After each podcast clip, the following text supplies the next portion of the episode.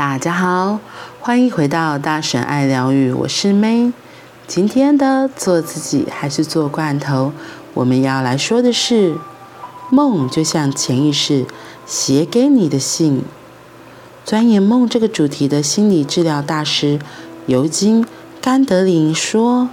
假设朋友寄给你一封信，你打开看信了，可是看不懂，于是把信带在身上，有空就试着。”读读看，如果你这样看待朋友的信，当你遇见朋友的时候，朋友问你有收到我的信吗？你回答说有有，我看不懂，可是我带在身上，有空就读读看。你猜这个朋友愿不愿意写第二封信给你？我猜非常有可能是愿意的。另一种情形是，朋友寄一封信给你，你没有把信打开，一忙就忘了有这封信。朋友知道你没有看信，下回大概就不会写信给你了。潜意识发了一个梦，就像朋友写了一封信给我们一样，我们不一定要读懂，但是可以很愿意读，记录下来。愿意珍惜，这样潜意识才会慢慢的把我们当好朋友，说更清楚、更深刻的话给我们听。我这几年带领解梦工作坊时，遇见一群对梦有高度兴趣的朋友，这些朋友里有些很想靠近梦，却又害怕梦，他们形容。梦像是眼前的黑暗，驱使着我走向前，却又担心那个黑，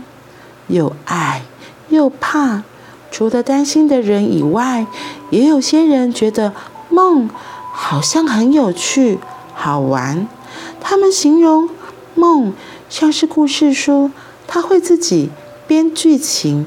打开它就觉得非常非常有乐趣。每次只要打开，都是全新的剧情。梦就像一个小皮球，我可以拿来和别人玩，和自己玩，或去投篮。投篮有时候会落空，有时会投进篮筐。除此之外，还有人超级主动地描述梦。我觉得梦是我想象中的 iPhone，里面有 GPS。定位导航，也有些小游戏，在我无聊的时候可以拿出来玩一玩。在我需要知道方向的时候，也可以问他。如果把自己的梦记下来，又有机会说给亲近、安全的好朋友听，特别是红、橙、黄、绿的朋友分类里，橙和。红的朋友，那么梦境常常在说着说着之间，就更被懂了。我记得在刚开始练习记梦的时候，就是因为一开始我觉得我很贴齿，就是我觉得我才记不起来。然后那时候，那时候我还在赛斯学，然后许医师都会说要记梦记梦，我就觉得啊。想到就觉得好麻烦哦，然后当我真的很抗拒的时候，真的一个梦也记不下来，我就我心里觉得很麻烦了，我就一直觉得很麻烦，而且我后来发现其实不是很麻烦，我是很害怕梦不知道要告诉我什么讯息，会不会让我的生活一整个大变，就是有很大的变动，所以我其实从骨子里就很抗拒。那就如我所愿。那个时候我真的很难有梦出现，然后是到了后来上了哈克的课，然后突然有一阵子自己也有想要移动、想要改变了。当我自己可能默默在自己的心里头跟自己说，我想要做梦了，那我想要记梦了。那时候的梦也变了，因为最早我比较常做白日梦，就是我看着。呃，睡前看着别人去哪里玩，我晚上闭上眼睛做梦，就会感觉自己到了那个国家，到了那个地方一起去玩。那就真的就是就是到处玩的梦嘛。可是当我跟我自己说，想要跟我自己的潜意识更有连接，我要跟他更靠近，那个时候，真的就会开始做出潜意识想要对我说的话。有时候其实真的搞不懂他在写什么，就是就是做梦起来的时候，因为他一直这样艺术，然后就这个人讲的，就是而且有时候梦中梦中主角都不是我，就是好像我在旁边看戏，然后我想说这在干嘛，然后我就觉得嗯好吧，还是要把它记下来，因为我心里想就跟这个他前面说到了，有一个人写信给你，你虽然看不懂，可是你就是还是读，你就是还是读，想到的时候就把它拿起来看一看。所以那时候一开始我的做我的记梦方法就是，